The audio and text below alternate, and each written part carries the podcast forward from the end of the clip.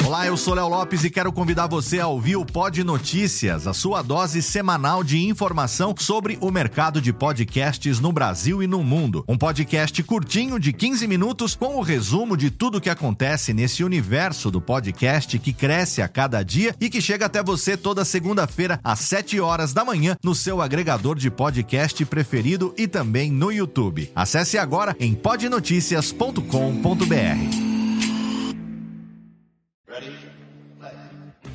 Esse podcast faz parte da campanha O Podcast é Delas 2020. Conheça outros episódios procurando pela hashtag nas suas mídias sociais e incentive mais mulheres a fazer podcast.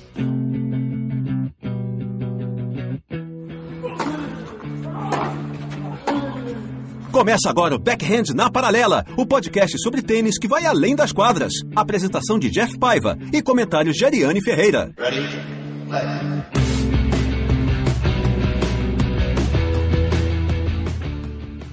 Salve galera da Bolinha Amarela, Jeff Paiva e Ariane Ferreira chegando com o Backhand na Paralela, edição especial da campanha O Podcast é Delas 2020. A gente tem a honra de participar dessa campanha pelo segundo ano. A gente é um podcast que já faz parte da podosfera feminina, por ter a Ariane Ferreira na nossa equipe, mas hoje a gente tem a honra de ter uma convidada muito especial que eu já venho querendo trazer para o podcast há bastante tempo. Sou fã do trabalho dela como treinadora, como é, coach de tênis e agora também como comentarista comentarista. Bem-vinda e obrigado por aceitar nosso convite, Letícia Sobral. Boa noite a vocês, boa noite a todos. É um prazer estar aqui. Muitíssimo obrigada pelo convite e parabéns pelo espaço para a gente poder falar sobre tênis, falar sobre as mulheres dentro do esporte. É, a gente sempre tenta aqui no podcast, a gente já conseguiu até convencer ouvintes nossos a acompanhar o tênis feminino um pouquinho mais de perto, acompanhar os jogos, né, Diego Alonso? Então vamos, vamos aproveitar esse espaço aqui pra gente, pra gente discutir não só a questão do, do tênis feminino de elite, mas também discutir muito do trabalho que a Letícia faz e aprender um pouco mais sobre sobre esse ambiente, afinal de contas, boa parte dos nossos ouvintes também é mulher, os, muitos ouvintes homens nossos têm filhas e, e ficam pensando como é que é esse ambiente, as meninas querem jogar, não querem jogar, como fazer. Vamos tentar tirar várias dúvidas com a Letícia e também bater um papo legal com uma pessoa que dedica a, a vida dela ao tênis, como Jeff e eu fazemos de vez em quando. Além da Letícia Sobral, a gente tem neste episódio também um apanhado sobre a história da WTA, a importância da fundação da Associação das Tenistas Profissionais na luta contra o machismo e contra a desvalorização da mulher como atleta que aconteceu lá nos anos 70 e toda essa herança que ela traz até hoje. E a Ariane vai trazer esses dados pra gente. Ela fez uma pesquisa bem interessante e bem completa, né, Nani? Exatamente. Pode ficar tranquilo que a gente não vai dar data pra você ficar anotando aí pra prova de história. Mas a gente vai falar. não vai cair na prova? Não vai cair na prova. Tia Nani promete que não vai cair na prova.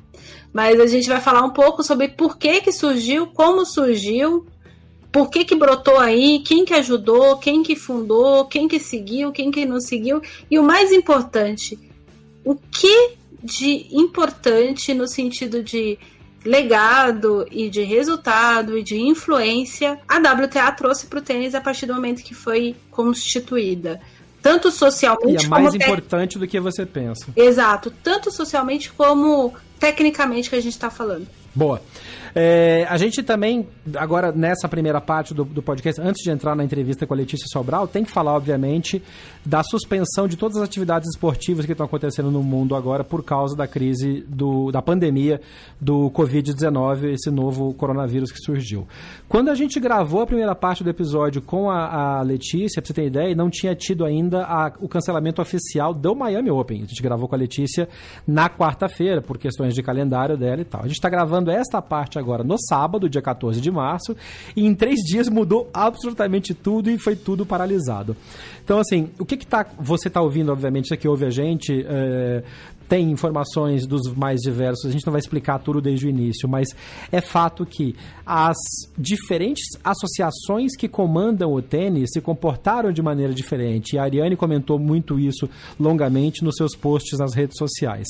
Se a gente for analisar como lidaram com isso, eu diria que entre todas as associações esportivas do mundo que foram ágeis na ao lidar com isso, ao paralisar as suas atividades, eu diria que o tênis foi um dos que pior agiu. E a WTA, apesar do que a gente vai comentar daqui a pouco sobre a história dela, foi a que mais lentamente reagiu. E isso tem muito a ver com o que a Nani já comenta há muito tempo, de que não existe um órgão centralizador no tênis, né, Nani? Você tem a ITF, a ATP, a WTA, que, que comandam trechos diferentes do circuito ou do esporte tênis mundial. Exatamente, exatamente porque tem muito cacique pouco índio que deu esse rolo desgramado. É, eu vou tentar, não vou resumir o que aconteceu, mas assim, é, quem me acompanha, principalmente quem acompanha, não, nas redes sociais eu não falei tanto, mas assim, eu já estava decretando, já estava sabendo que o, o, o, circuito ia cair, né? Por uma questão de feeling e também de informação. Uh, vou trazer para o ouvinte duas, duas informações é, bastante interessantes. Uma eu vou poder falar o nome do torneio, a outra não vou poder falar o nome do torneio.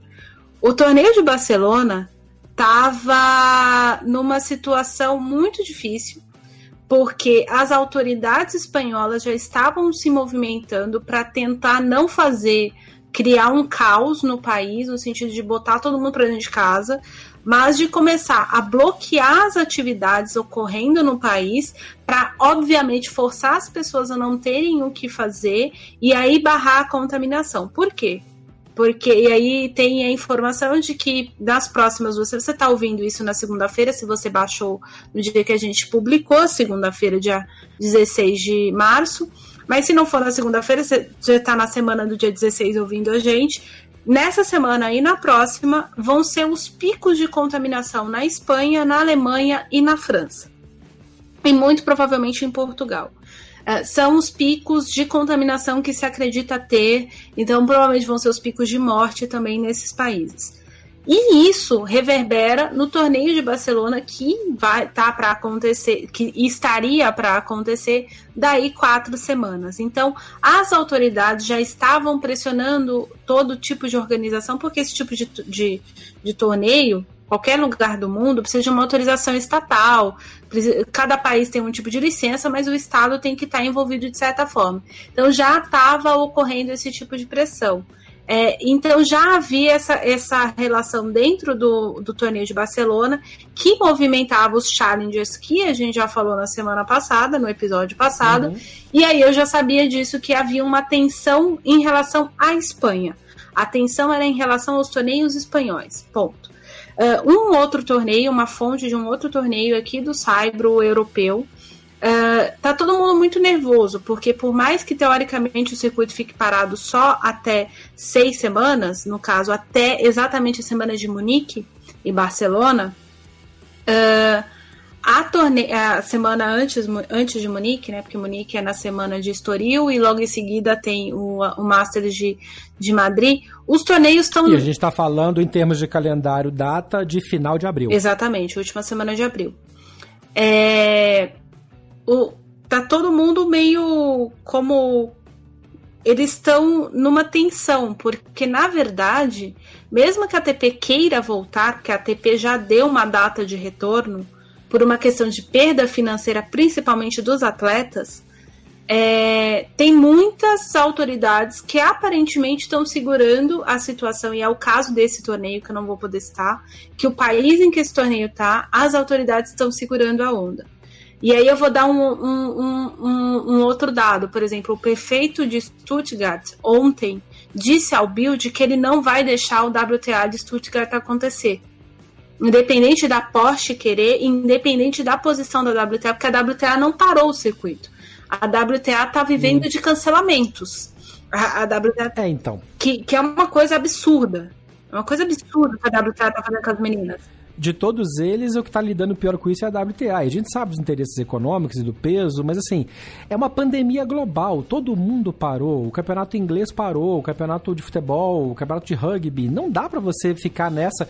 E aí, uma coisa que me, eu particularmente, Jeff, que me irrita muito, é quando esse pessoal que vive na bolha acha que quando coloca para fora a, a, a comunicação, ela vai reverberar da maneira como ela soa dentro da sua própria bolha. É ridículo. Então não adianta falar que não vai ter torneio em Stuttgart. Assim como eu dou aqui 70% de chances, ou vamos lá, de, de 7 para 1, de que não vai ter Roland Garros, bobear porque Roland Garros é em junho, mas a preparação, a construção, o que o pessoal esquece, que muita gente esquece, é que tem toda a infraestrutura invisível que envolve esses grandes torneios, esses grandes eventos, e que é um circo que viaja de lugar para lugar. Então, assim, se a Espanha está contaminada e o pico da contaminação na Espanha vai se dar dentro desse período de paralisação, vai ter jogadora vindo da Ásia ou vindo dos Estados Unidos e que os momentos são diferentes de contaminação e de pico.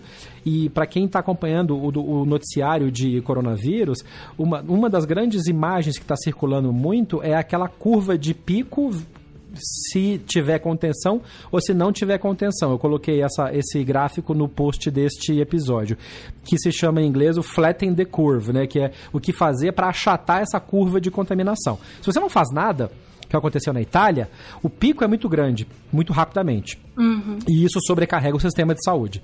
Se você faz a contenção, vai acontecer contaminação, mas ela vai estar tá mais espalhada no tempo. E isso sobrecarrega menos o sistema de saúde público e as, e as autoridades sanitárias para conter. Então, se a curva de contaminação fica abaixo de uma linha específica, que é essa linha em que é possível atender grande maioria, é mais controlável do que se você não fizer nada e a contaminação for sem, sem controle, como é na Espanha e na Itália neste momento, em que está se sobrecarregando toda a infraestrutura de atendimento. Essa curva, ela só é controlada pelo distanciamento social e pela quarentena e pela contenção de grandes aglomerações. Então não adianta querer dizer que você vai ter Roland Garros porque o auto-isolamento acaba. Roland Garros eu nem digo tanto, mas sei lá, é, Barcelona, Roma. Roma não vai ter mesmo, a gente sabe. É, qual outro torneio de Cyber que tem que é Madrid, ATP e WTA ao mesmo Madrid, tempo? Madrid, por exemplo. É, Madrid, é, Madrid. Não vai ter, não vai ter. Por quê? Porque o pessoal que precisa viajar para montar, o, o, os operários que vão precisar trabalhar para montar a estrutura, os patrocinadores. Gente, não, tem que botar a mão na consciência e sair da bolha. Então, assim, a gente está no momento de exceção. Eu estava conversando com a minha mãe hoje, sábado. Minha mãe mora na França, o pessoal sabe, eu tive lá. Minha mãe é uma senhora idosa, vai fazer 70 anos logo menos. Ela está no grupo de risco. É, o médico dela recomendou que ela fizesse uma série de atividades, exercícios por causa dessa, dessa condição física que ela tem. Só que no momento da pandemia, não dá. Então, eu até brinquei com ela que a gente está vivendo um momento em que a gente tem o um sinal de negativo fora do parênteses. É. Para quem lembra de, e olha que eu sou de humanas, hein? Para quem lembra de matemática, um sinal de negativo a, antes do parênteses, ele modifica completamente o que está na equação. Ele inverte o sinal. Então, assim, o que você pensa dentro da sua bolha tem que ser levado em conta e passado pelo filtro da situação global que está acontecendo. E o esporte é isso.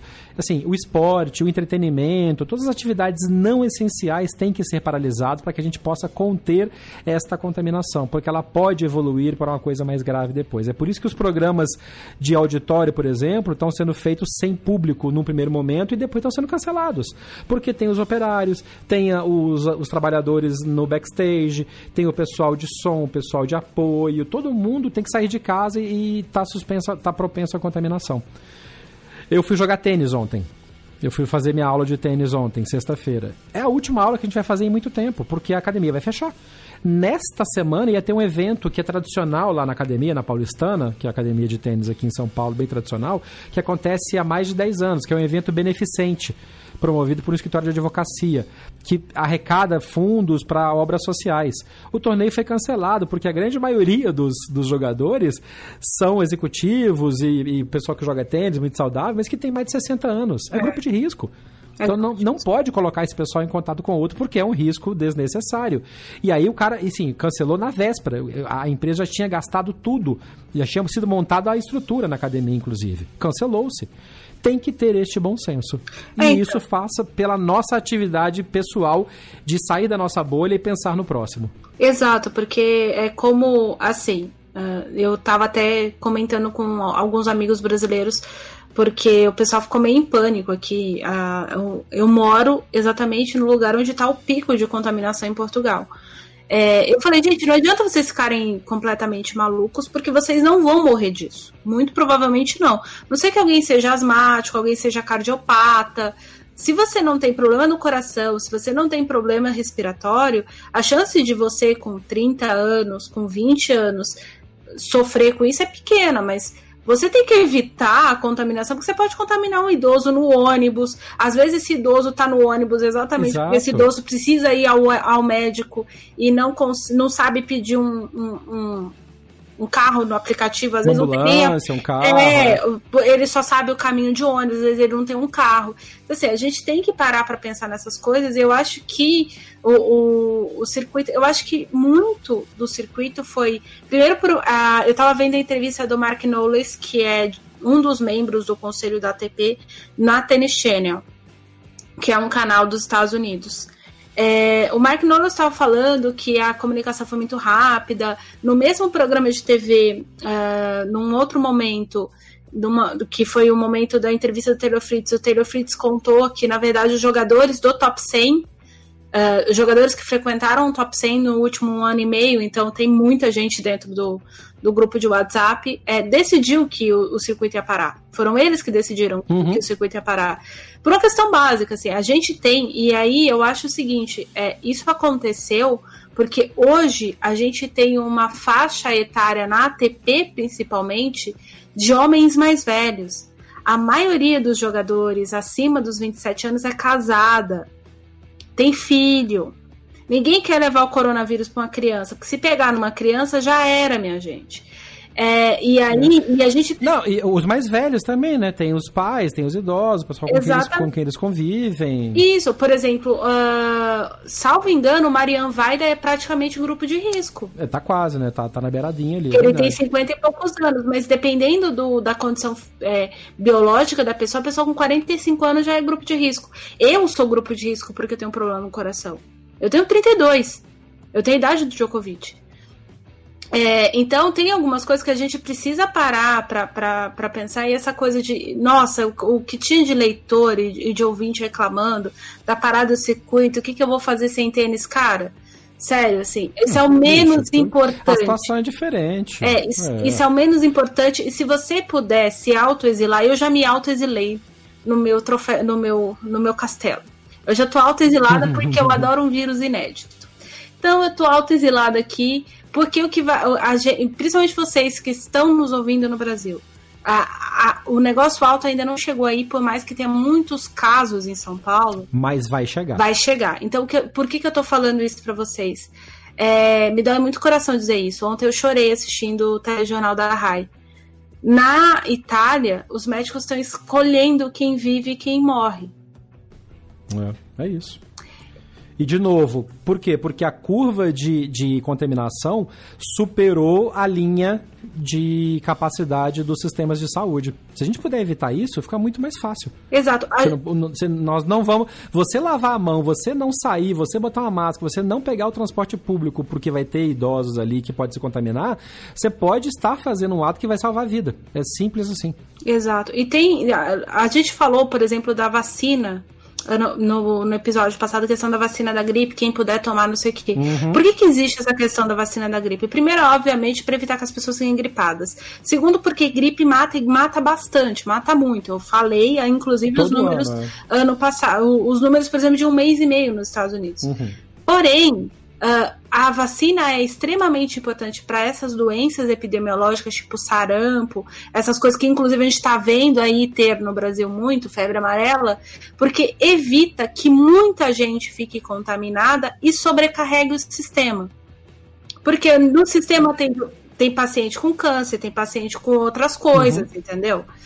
É, os problemas continuam rolando. Exato. E tem outro ponto interessante do, do- da vacina, é que é o seguinte, se você está num país, como a Nani está em Portugal, ah, que tem que haver testes para o coronavírus em caso de sintomas, se você tomou a vacina e informa ao sistema médico que você está corrente com a sua vacinação, é um elemento a menos que eles têm que analisar e o teste é mais rápido, porque eles sabem que você tomou vacina, então você vai ter esse, esse e esse indicador no seu exame que já está coberto pela vacina da temporada passada, da última temporada que você passou, e eles podem se focar só em achar o elemento do Covid-19. Isso também ajuda a desafogar o sistema de saúde. Então tem uma Exato. série de coisas pequenas que você pode fazer. De qualquer maneira, essa é a nossa nosso momento tiozão e tiazona para dar as É. recomendações. Você tem agora um episódio inteiro pela frente para ouvir, primeiro com a história sensacional da Letícia Sobral e depois com a história da WTA. Bem-vindo ao Backhand na Paralela 040. Lava a mão antes de ouvir, dá uma lavada no telefone depois também, porque o telefone pega muita coisa da rua. Mantenha-se saudável, bom programa.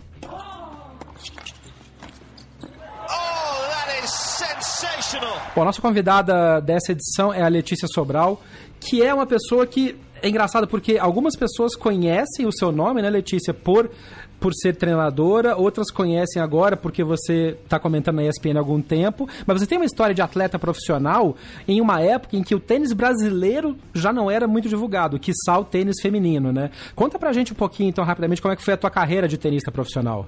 Claro. É, vamos lá. Eu joguei profissionalmente por 10 anos, é, parei de jogar há 13. E eu fui número 105 do mundo de dupla, 284 de simples. É, e fui número 1 do Brasil de duplas e número 2 de simples. E aí viajei pelo mundo inteiro. Na época tinha muito, muitos poucos torneios aqui no Brasil. Então era obrigada a viajar mais ou menos uma, uns oito meses por ano. É, não foi uma jornada fácil, mas extrema, extremamente prazeroso. Você tem a possibilidade de conhecer o mundo inteiro, uma cultura totalmente diferente, fazendo aquilo que você gosta, fazendo aquilo que você ama, é muito bom. É, então foi uma experiência muito importante também para essa segunda fase da minha vida, essa mudança para ser treinadora. Eu hoje, dentro do meu trabalho no dia a dia, essa minha experiência como jogadora é fundamental para conseguir ajudar os meus alunos. Você, quando decidiu parar de jogar como, uh, como profissional, a transição para treinadora? Como é que você. Foi uma decisão que você tomou já no final da carreira? Quero ser treinadora? Como é que foi? Porque a gente vê muitos comentários, né, Nani, de é, jogadores e jogadoras que quando estão terminando a carreira, puta, já quero me preparar, ou alguns, puta, tive que parar por contusão e o que, que eu posso fazer na minha vida agora? Só sei fazer isso, então vou treinar. É, vou ser super sincera, seu processo não foi fácil. Eu já estava viajando há muito tempo e na época não tinha tanta internet, então eu não conseguia ficar tão próxima da minha família, dos meus amigos, você vai ficando meio isolado. E chegou uma hora que isso foi pesando. Essa questão do viajar oito meses por ano, cada hora você está num país ou numa cidade diferente. E eu demorei mais ou menos, vai um ano e meio para efetivamente parar. E não tinha muitos planos. É, decidi, fiquei uns três meses mais ou menos sem fazer nada. Minha família é do mercado financeiro, meu pai e minha irmã trabalham em banco. É, então me sugeriram de eu tentar fazer um estágio para ver se eu gostava. Eu fiquei por três meses, mas vi que não tinha nada a ver comigo e resolvi começar a dar aula um pouco por falta de opção. Falei, bom, é, minha vida inteira eu joguei tênis, eu só sei jogar, então vou começar a dar aula. E confesso que eu não tinha muitas muitas ambições, eu estava ali tentando resolver o meu problema a curto prazo. E tem algumas histórias assim que são super interessantes ao longo da minha jornada. É, a primeira eu lembro que uma das minhas primeiras alunas foi a minha irmã e ela trouxe uma amiga. E essa amiga, eu perguntei se ela já tinha jogado, ela falou que sim. Eu coloquei ela no T, lancei a bola, ela fez o movimento certinho, bonitinho, mas ela furou a bola. Aí eu fui, ah, de repente ela tá há muito tempo sem jogar, lancei de novo, ela furou de novo. Então, assim, no primeiro treino ela furou, sei lá, 50% das bolas. Eu tinha parado de jogar mais ou menos uns 3, 4 meses, então, entre aspas, eu estava muito atualizada no tênis. Eu saí daquela aula falando, cara, eu teoricamente acho que sei muito de tênis, mas eu não tenho a menor ideia de como ensinar uma pessoa que nem acerta na bola. Hum. Ali me caiu uma ficha que você jogar é uma coisa e você ensinar é outra coisa. Hum. E aí uma situação, um segundo momento que eu acho que foi um turning point assim para essa minha mudança de carreira, eu fui treinar um filho de uma amiga também nesse começo e ele era uma criança. E eu nunca tinha trabalhado com criança, fiz a primeira aula com ele saí e quase liguei para a mãe dele falando, ó, vou devolver seu dinheiro porque achei que a minha aula tinha sido péssima, né? E aí fui atrás, comecei a tentar fazer curso, a me aprimorar e fui entendendo que eu precisava de conteúdo para efetivamente ajudar as pessoas. E eu, mais ou menos uns seis meses depois que eu comecei a treiná-lo, a mãe me chamou para um jantar na casa dela que ela queria me agradecer porque o menino até então era um aluno ok e ele tinha ganho o prêmio de melhor aluno da escola. Ah, que Ai, e ela achava que de alguma forma eu tinha contribuído para isso. Eu vou dizer para vocês que ali para mim foi um divisor de águas. Legal. É, eu passei a entender que o trabalho como treinadora de tênis poderia ser muito além de só ensinar direita ou esquerda. Eu poderia, através do tênis, de alguma maneira contribuir para mudanças e transformações nas, na vida das pessoas. Uhum. E hoje é o que eu tento fazer, mesmo trabalhando com adultos, crianças, todas as faixas etárias é, o nosso trabalho, eu procuro fazer uma coisa além de como que eu consigo contribuir com a pessoa, sobre, assim, de, num todo, não só na parte direita esquerda, mas tudo. Uhum. É, e vou te dizer que deu um sentido incrível para o trabalho. Você desenvolveu uma coisa que se chama metodologia Letícia Sobral. Eu, como comentei é, no início, eu acompanho teus vídeos no Instagram. Para quem não segue a Letícia, é legal seguir a Letícia no Instagram, que tem umas lições, uns vídeos muito bacanas. Tem drill, tem um monte de coisa, mas aqui na ideia não é fazer propaganda. Até, até entender, até porque o, o, o, podcast, como a gente fala desde sempre, ele vai além das quadras. Então a ideia é. O, o mote do podcast é o podcast que vai além das quadras. Então é falar menos do resultado do tênis e mais disso que envolve quem joga tênis, até quem joga tênis como realmente como esporte, como amador, como coisa. E uma coisa que eu acho interessante na maneira como você aborda, e que eu queria que você falasse um pouco mais, como que você desenvolveu essa metodologia, que é você usa exemplos e você usa é, é, apoio, suportes para fazer o, o, o golpe, para ensinar uma correção, que são não tão ortodoxos, né? Sim, sim. É, vou tentar fazer um resumo assim da história. Eu comecei dando aula e alguns anos depois eu tive a ideia que eu queria contratar um professor para bater bola com os meus alunos e eu poder ficar do lado deles. É, que dessa forma eu acreditava que eu podia ver de maneira mais clara tudo que aquele aluno estava fazendo. E aí é, vi que o negócio funcionou super bem, mas um dia esse cara pediu para sair porque ele queria fazer faculdade em um dos períodos. Na verdade, ele queria ficar só num pedaço do treino. Eu falei, olha, infelizmente eu não consigo porque eu tenho aula o dia inteiro. E um amigo me sugeriu, falou, pô, por que você não pega dois treinadores?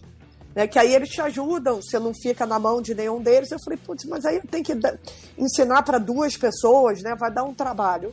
E mal eu sabia que estava nascendo a minha forma de trabalhar e o meu método ali. Porque o que, que eu precisei fazer? Começar a ensinar de maneira clara para esses professores o que estava na minha cabeça, que eu fazia de forma empírica. Uhum. Eu simplesmente ia fazendo. E um processo que eu tinha desde o começo, que era uma característica minha como jogador, assim, toda vez que eu terminava um jogo, eu anotava por que, que eu tinha ganhado, por que, que eu tinha perdido, o que, que eu precisava trabalhar, e eu ia escrevendo aquilo. E ao longo desse processo de formação com esses treinadores, eu fui cada vez mais criando como se fosse processos na minha cabeça. Eu fui entendendo como que era o movimento do tênis, como que é a ordem que as coisas acontecem, e aí o método foi nascendo. Uhum. E hoje é uma coisa super clara, o método são seis fases, cada fase tem várias etapas, e nessas fases a gente trabalha cada, é, cada coisa importante para um jogador de tênis. Então, por exemplo, a fase 1 um do método é a parte técnica de golpe, a parte de base, como que eu formo por exemplo, a direita e a esquerda de um jogador. A fase 2 já é a parte técnica de raquete, mas coisas mais avançadas. A fase 3, a gente está trabalhando uma questão de perna. A fase 4 é a questão de distância, que eu acho que é uma enorme dificuldade, principalmente a nível amador. Como que uhum. você acha essa distância da bola? Uhum, como eu fase 5. Tem profissional que não sabe disso. é o meu problema principal.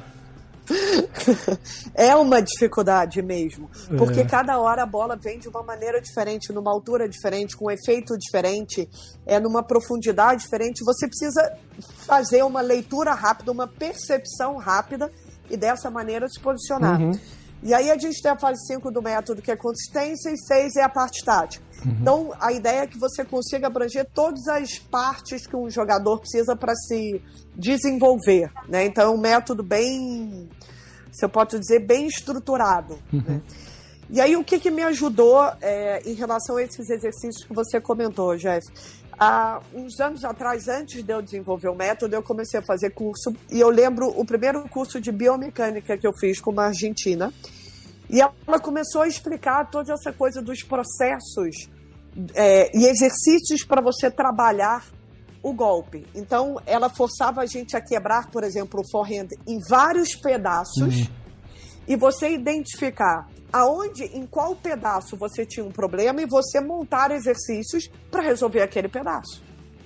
Então, no final, o tipo de trabalho que a gente faz é isso. Eu sei o todo, mas cada golpe, cada movimento, eu vou quebrando em mil pedaços e vou identificando quais são os problemas que esse aluno tem e qual que é a prioridade. Ah, eu tenho que começar por aqui, depois por aqui, depois por aqui. Por exemplo, não adianta eu começar por um trabalho tático, apesar do aluno precisar, se ele não tiver os recursos para executar essa tática.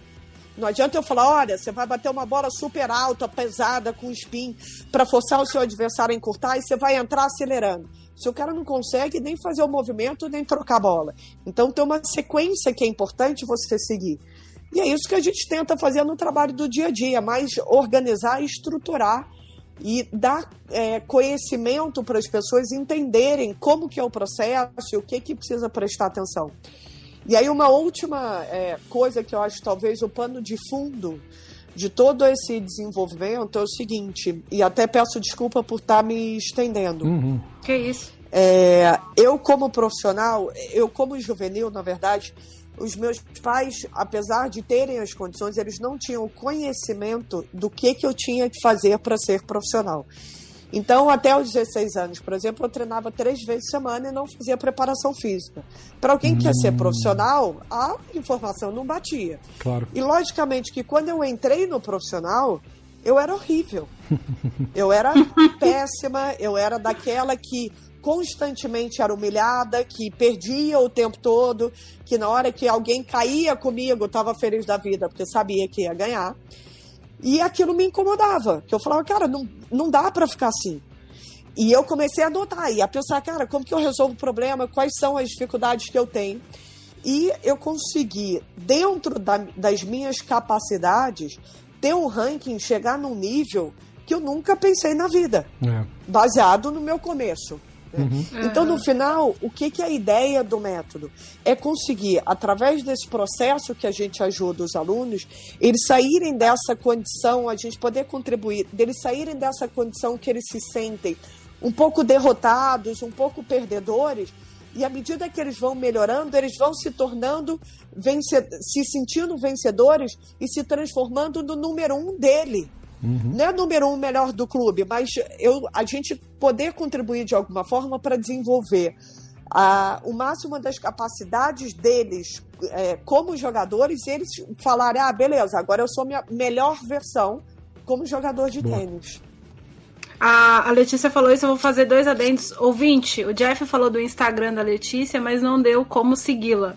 É arroba Letícia Sobral Tênis com dois N's. Perfeito. Então é só para vocês saberem onde lá seguir. Tem vários videozinhos dela com dicas e golpes e tudo mais. Antes de eu entrar na minha pergunta, que daí já é um pouco mais a questão de treinador, eu queria fazer uma observação. Quando a Letícia falou da questão da preparação física, eu lembrei da minha época de profissionalização na natação. Eu tinha 15 anos e um dos argumentos que usaram comigo foi: você agora tem que fazer academia todos os dias. E eu não tinha a mínima condição, o ouvinte sabe, eu tenho vários problemas de saúde, de fazer academia do jeito que eles queriam, a musculação. Então eu desisti do profissional, de me profissionalizar por isso. Porque antigamente eu acho, eu acho que isso é uma, uma questão de formação, inclusive dos antigos treinadores de vários esportes no Brasil, de não ter essa amplitude de a musculação é importante, mas também a aeróbica é importante, tem várias coisas importantes. Aí eu queria, eu ia te fazer uma pergunta, mas eu queria entrar nisso assim. O quanto um trabalho multidisciplinar, é, com, no caso, preparadores físicos e essa questão aeróbica faz parte do, do seu trabalho dentro da academia com os seus alunos? O quanto isso é importante, inclusive, para quem é amador? Tá. É, vocês querem saber mais como amador ou como profissional também? Como amador, principalmente. Como, como amador e é, principalmente, mas. É, porque é. O, grande, a, o, o, grande foco aqui é, é, trazer, inclusive, o que, que isso pode ser levado para o dia a dia de pessoas que ouvem a gente, que jogam no clube, que batem. Claro, claro.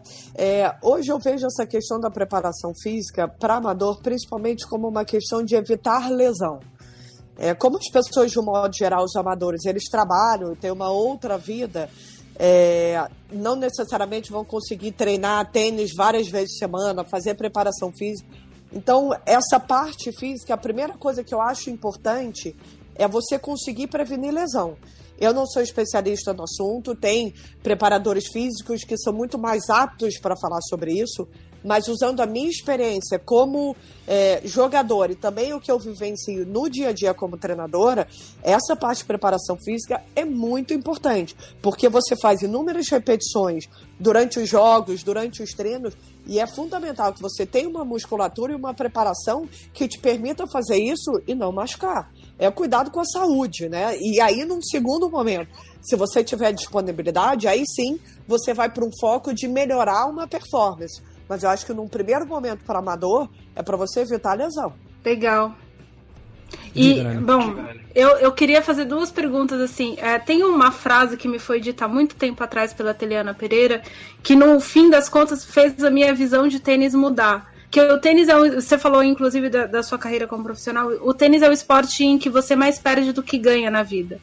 É, e qualquer pessoa que, que vá fazer qualquer tipo de esporte no final de semana, até na academia, musculação, a pessoa quer se vencer o tempo todo, quer vencer quem tá malhando do lado, quem tá nadando do lado, quer bater o adversário da academia. Como é que você prepara, inclusive o tenista amador, para ele entender que o tênis é o esporte que você mais perde do que ganha, no sentido de vitórias em jogo? É, a gente começa esse trabalho principalmente inicialmente no treino, porque é o seguinte: no final você está falando de derrota, e quando você erra uma bola, não deixa de ser uma derrota que você está tendo. Você estava tentando uhum. fazer um negócio, você errou e você perdeu. Então, o que a gente tenta mostrar é que no final, e isso eu lembro muito claro assim quando eu li o livro do Agassi, você precisa ser melhor do que o seu adversário. Não é a sua melhor versão todos os dias, porque você não vai conseguir. E principalmente se tratando de nível amador, o que, que acontece muito? Os jogadores perdem para eles próprios. Por quê? Começa a errar uma bola, duas bolas, e aí entra numa coisa interna de, putz, eu tô errando e eu não consigo acertar nada. E aí o seu adversário passa a ser um mero detalhe. Porque uhum. eu até desculpo o termo com os meus alunos que assim, se é o adversário, se é uma samambaia, dá na mesma, porque não faz diferença. Olha, eu não Entendeu? sei dizer quantas vezes eu perdi 6-0, 6-0 pra samambaia. Mas isso é muito comum. Nossa. Porque no final, o que, que você precisa? É tentar ganhar do cara. Ser melhor do que o cara. Vamos dizer, o cara errou mil bolas. Você só precisa errar 999. Você não precisa errar só uma. É o conceito do winning ugly, né? Do, do, do Brad Gilbert. Claro que a gente trabalha e dá recurso para os alunos para eles não ganharem, entre aspas, é. de maneira feia. É. É, você buscando a vitória, construindo a vitória. Mas, assim, no final, você tem que focar muito nessa questão de que você tem que tentar ser melhor do que o seu adversário. E eu lembro que uma vez um psicólogo me falou uma coisa que eu achei super interessante, que é o seguinte: você precisa ganhar para ser um grande tenista e não ser um grande tenista para ganhar. Boa. Principalmente se tratando a nível amador, eles acham, ah, beleza, então no dia que eu tiver a direita do Federer, a esquerda do Djokovic, o saque do Isner, agora eu tô pronto para ganhar. E na verdade, à medida que você vai ganhando, você vai pegando confiança, com isso você vai sendo o melhor jogador, vai soltando mais os seus golpes e aí o negócio vai andando. É, deixa eu fazer, em cima disso que a Nani comentou e dessa questão que você falou dos micro-objetivos, aliás, você não falou dos micro-objetivos, você falou dessa questão de ganhar e tal. Eu uso muito a expressão micro-objetivos, o meu treinador, meu professor fala muito disso. Cara, se você entrar num cara que você sabe que o cara é melhor do que você e tal, se coloca micro-objetivos e vai tentando cumpri-los. Eu também anoto muito, eu até uso aquele, aquele livrinho, aquele caderninho que o tênis, Functional Tennis posta. Legal que é o, pra, o plano de jogo e tal. Eu sou nerd. Quem me ouve aqui já sabe, eu sou nerd. A gente leva nerdice pra quadra. Mas uma coisa que eu queria perguntar e faz um pouco do, do, do, tema desta semana do episódio, Letícia, é trabalhar com autoestima, trabalhar com quem ganha, como, como saber ganhar, saber perder e corrigir alguma coisa que a pessoa está fazendo já é difícil em condições normais de temperatura e pressão. Como é que você lidou isso começando e depois já mais avançado com seus alunos. Como é que os homens respeitam e corrigem e, e aceitam correções de uma treinadora mulher? É, eu vou ser super sincera. Em alguns momentos assim, eu sou uma pessoa muito exigente. E tem alguns momentos que eu resolvo respirar um pouco e, e parar para pensar em tudo que foi, é, tudo que eu estou conseguindo fazer. E um dos pontos que eu penso é exatamente esse, Jeff. É, eu tenho, às vezes, a oportunidade de treinar pessoas que são super bem-sucedidas, que são CEOs ou têm cargos super importantes dentro de, empre de empresas, e eu paro para pensar e falo, cara, esse cara é mais velho do que eu, ele é homem, é um cara que tem um cargo de extrema relevância e ele está disposto a vir escutar, entre aspas, uma menina, uma mulher e se submeter a todos os educativos ou coisas que a gente propõe. Que até inicialmente, se o cara não está é, com foco de melhora, você olha e fala assim, nossa, é quase. Não humilhante, não é isso, mas o cara joga uhum. super bem e de repente tem que ficar fazendo exercíciozinho e tal. Mas o que eu acho muito bacana é que, pelo menos os caras que me procuram, eles têm muito uma pegada de eu quero melhorar e eu estou disposto a pagar o preço que for necessário para conseguir fazer isso.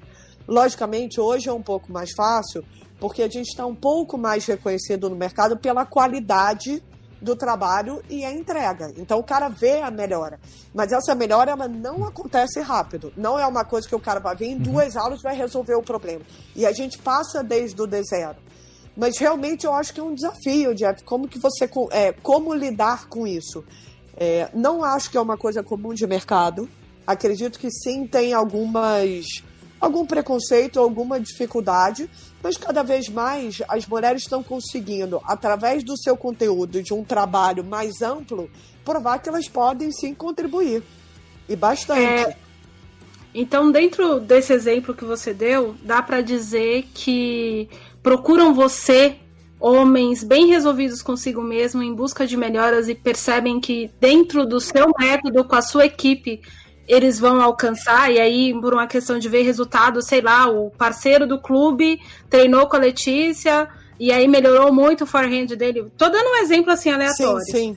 E, e aí eu vou lá buscar essa professora, essa equipe e assim por diante. Você acha que a maioria deles são bem receptivos exatamente porque eles estão dispostos eu acho que é o seguinte. E, deixa, claro. Posso, deixa, eu, deixa, eu completar a, a, pergunta com uma outra coisa só. É, mesmo estando dispostos, estar disposto para começar uma coisa. Eu acho que o preconceito e essa questão de, de, de, lidar homem com mulher aparece na hora que a giripoca aperta. Na, na giripoca pia, o parafuso é. que aperta.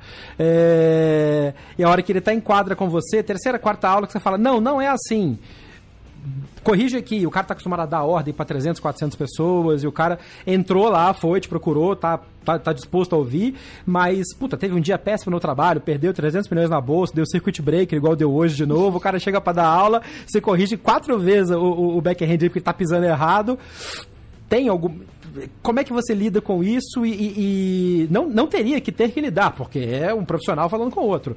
Mas a gente sabe que existe esse tipo de reação adversa para qual mulher. É, eu acho que no, no meu caso específico, o desafio é o cara vir.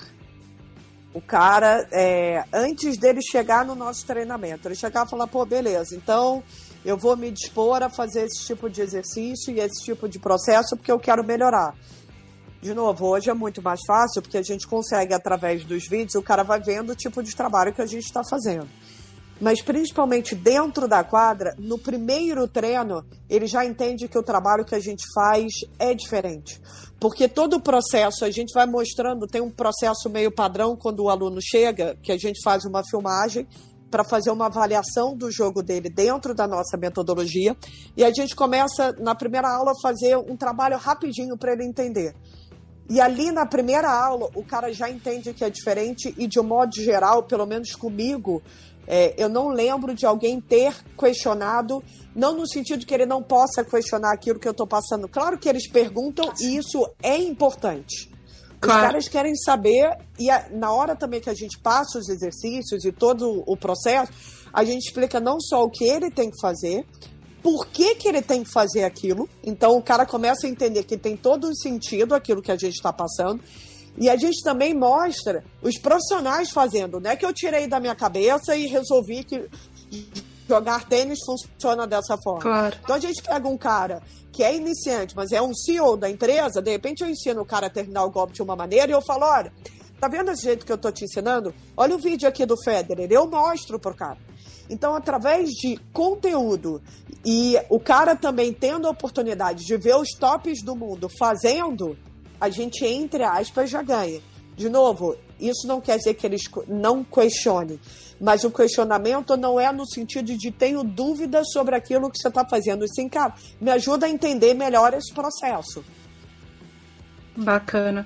É, eu vou mudar radicalmente o, o tema aqui, que a Letícia ficou 10 anos no profissional e hoje eu vi uma foto, eu pelo menos compartilhei no Twitter, eu achei uma foto super bonita da Sânia Mirza, ex-número 1 um do mundo de tênis de duplas, com o filhinho dela do lado e ela estava fazendo o aquecimento para poder entrar na disputa da Fed Cup pela Índia.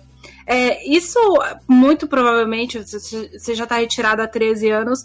No, na sua época, era praticamente impensável uma mulher viajar no circuito com filhos. E antes da gente começar a gravar, a gente estava falando exatamente dessa questão da condição da mulher e do quanto ela está disposta a certas coisas, até porque a mulher não tem a esposa para poder lavar a louça ali, e, ou no caso o marido, enfim, para ela poder ganhar o mundo é, o quanto isso mostra a, as, difer é, as diferenças do circuito atual para o antigo, no circuito feminino, e o quanto isso pode inspirar meninas novas. Uh, e, e, eu tô falando isso meninas de 12, 13 anos, porque é a, a fase em que a gente, enquanto menina, mulher, tá começando a se descobrir como mulher, e aí a gente já começa a pensar se eu quero trabalhar, se eu quero ter filho, se eu sonho em casar, se eu não quero casar e ah, eu quero viajar o mundo jogando tênis, mas aí se eu casar, como é que vai acontecer? A gente viu muitas meninas extremamente talentosas 10, 15 anos atrás se aposentarem para casar. Sim. Algumas se aposentaram para ter filhos e hoje a gente tem a Serena, a Tatiana Maria, a Mandy Minella, a gente tem um monte de meninas viajando o tour com suas crias, né? Sim. Obviamente a condição financeira e tudo mais ajuda, mas assim, o quanto isso pode, sei lá, você inspirar uma garota que você está treinando com 12 anos ou com 14 anos e que tem essas dúvidas e se isso era viável na sua época ou se isso seria mal visto na sua época. Tá. É, eu acho que na minha época era inviável. Era inviável você ter filho, é, talvez quase inviável casar, porque, como eu falei, era uma época que não tinha muita internet as pessoas é, não viajavam de avião com a frequência que elas viajam hoje. Então, assim, não é, ah, pô, eu vou jogar o torneio em tal lugar, ah, minha, meu marido vem, me acompanha uma semana e volta. Não tinha tanto esse costume, né? Eu acho que hoje, sem dúvida, está muito mais fácil, o mundo está muito mais globalizado. Confesso que a questão do filho eu acho um pouco mais complicado, porque algumas coisas acontecem. Primeiro, você fica fora do circuito por é. X tempo, é. né? Assim, num cenário muito pequeno, você vai ficar, sei lá, um ano e meio. Tô falando assim, já exagerando muito. Então, você já perdeu todos os seus pontos.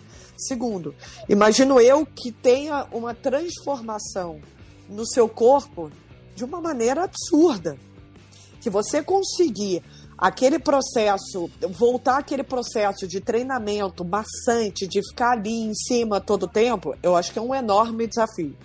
Se, terceiro ponto, acho que quando você se torna mãe, as suas prioridades mudam. Antes era o tênis, o tênis, o tênis, e de repente agora você tem uma família, sua, sua filha ou seu filho é prioridade 1, 2, 3, 4, 5 e 10, aí você tem o marido e aí vem o tênis. E você tem dois lados da moeda. Você também passa a jogar de uma maneira um pouco mais relaxada e mais tranquila, sem grande uhum. pressão. Uhum. Mas, por um outro lado, a pressão faz parte do esporte de alto rendimento. Você tem que aprender a lidar com aquilo. Então, você pegar um cenário, por exemplo, como uma Serena, que ela ainda depois voltou, não ganhou um Grand Slam, mas fez inúmeras finais. Cara, isso é um fenômeno. Isso eu acho uma coisa impressionante. A Kim Clijsters voltar agora, depois de quase oito anos, tendo três filhos, e fazer jogo duro com a Muguruza que fez jogo final duro. agora de Austrália. Gente, isso para mim é, não existe. É, eu acho que é um enorme desafio é uma dificuldade realmente. Mas hoje em dia a mulher consegue ter filho mais tarde. É, a gente vê hoje uhum. mulheres com 37, 38, 39 anos tendo filho. Então, assim, você consegue ter uma carreira e depois construir uma vida. É, é uma vida, entre aspas, como pessoa normal. É, a gente tem que liberar a, a, Letícia, que daqui a pouco tem compromisso. Queria te agradecer demais por essa participação. Letícia, queria que você deixasse uma, uma, uma palavra final para quem está ouvindo a gente, homens e mulheres, com relação a essa questão da dedicação no esporte, como é que o esporte tem melhorado? A, a, você, tem, você que tem tido contato com tantas pessoas em momentos diferentes de vida, né? Entrando já um pouco mais avançado, como é que você vê a melhora do, do, do esporte na vida das pessoas, do tênis principalmente? Ah, eu sou suspeita para falar sobre o esporte, especificamente sobre o tênis. Eu acho que é, é transformador. Você primeiro cuidar, falando em termos de esporte, você cuidar da sua saúde, cuidar da sua cabeça, é, você está sempre praticando atividade física, eu acho super importante. Falando do tênis de uma maneira mais específica, os valores que o esporte me trouxe, que o tênis me trouxe para a vida, é uma coisa absurda. E são aspectos que eu uso na minha vida. Calhou de eu ser treinadora, mas se eu fizesse outro tipo de trabalho, eu traria os mesmos valores de foco, resiliência, lidar com perdas e erros, entender que isso faz parte, não é aceitar mas é você aprender com aquilo e rapidamente você já buscar uma solução e não ficar se lamentando. Resiliência num grau absurdo. Então, acho que o tipo de aprendizado é enorme e, principalmente em relação à criança, eu acho que é um, um educador absurdo. E no, na forma como o mundo está hoje em dia, eu vejo o esporte como um divisor de águas na formação do ser humano. Então, gente, cuidem da saúde e pratiquem esporte. É, e Jeff e Ariane, muito, muito obrigado pelo convite. Obrigada Foi, a você. Poxa, um enorme prazer estar aqui com vocês. É, super parabéns pela iniciativa, por, desenvol é, por desenvolverem e divulgarem o tênis, por divulgarem o esporte. Muito, muito obrigado por fazerem isso pelo tênis.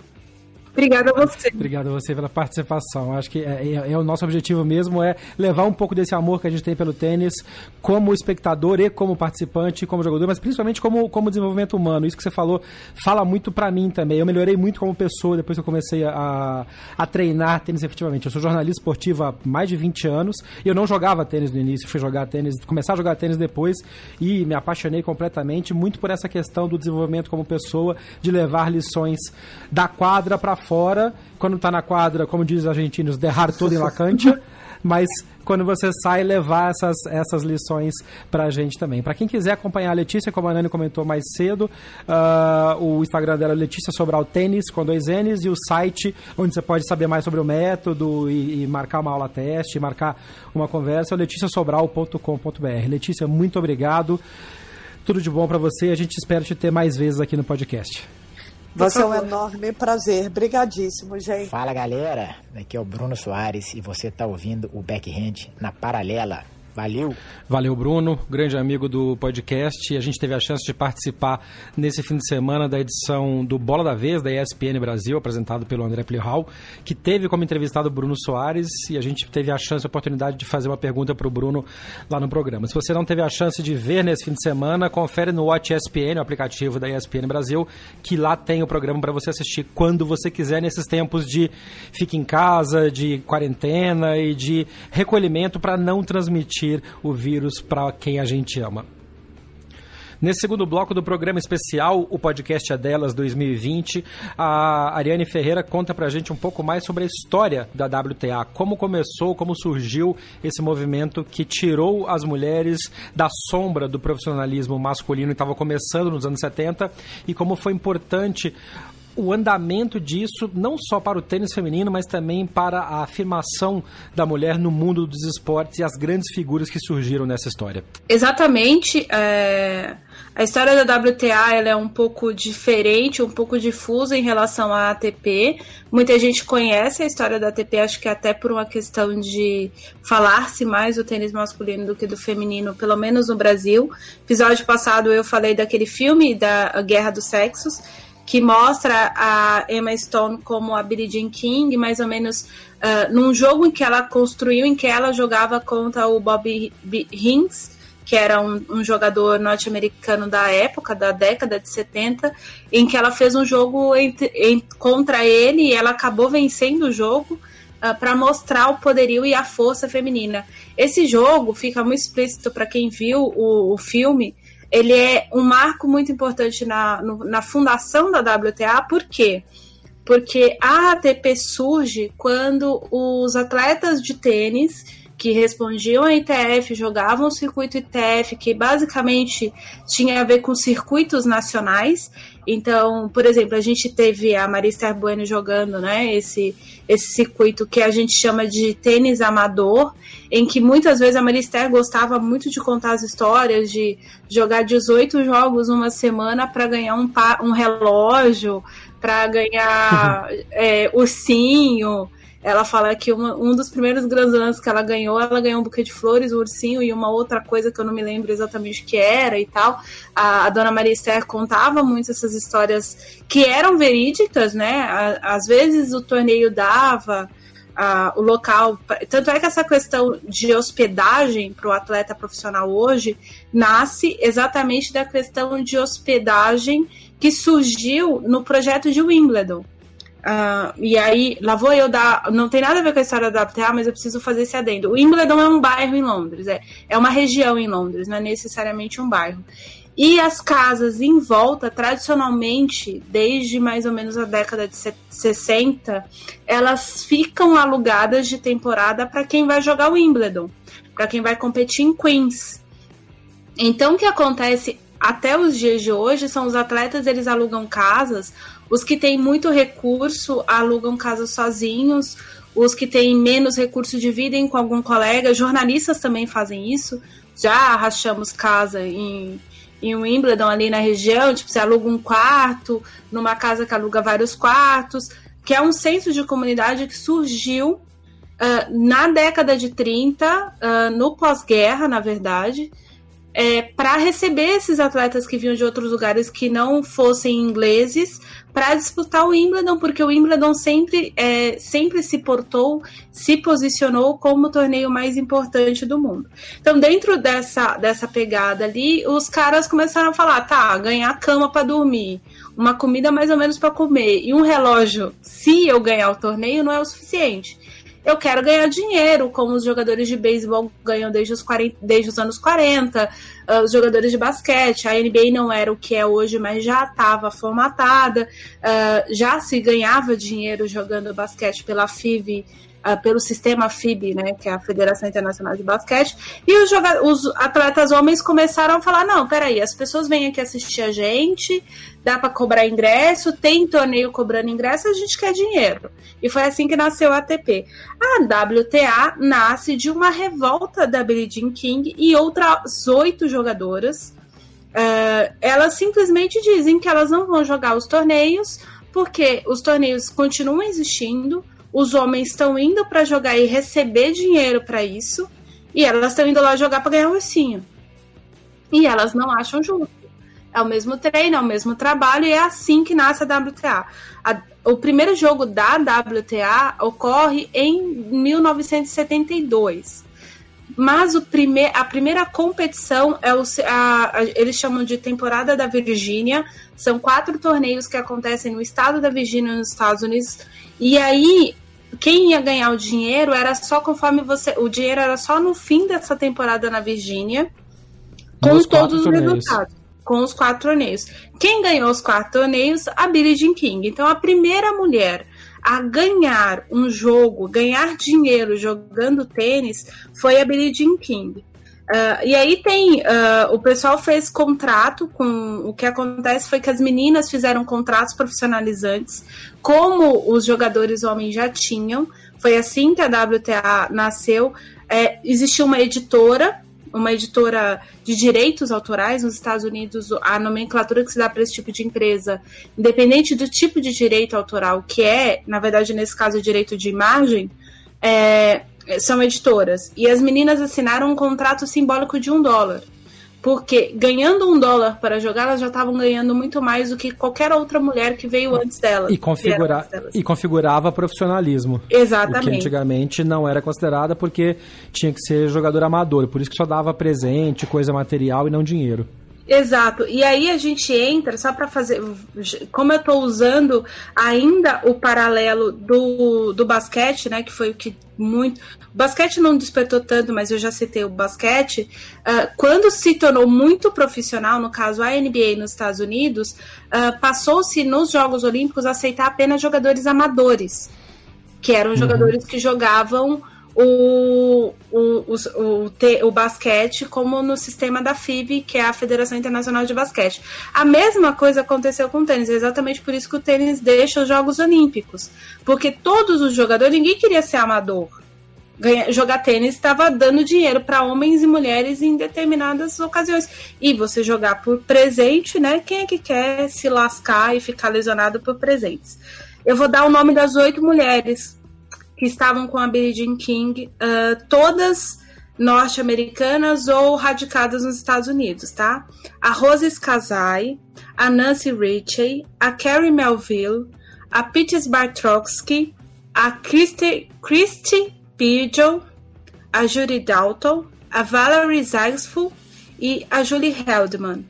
É, elas são as mulheres que constituíram a WTA enquanto competição.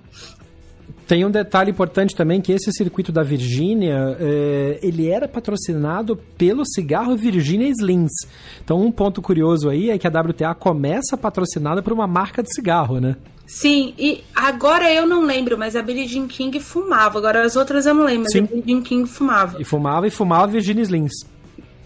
Que era um, uma questão. A Julie Heldman, é, como eu, eu citei, é uma das é um outro detalhe, ela era muito amiga do diretor-geral da Philip Morris, que é a fabricante de cigarros.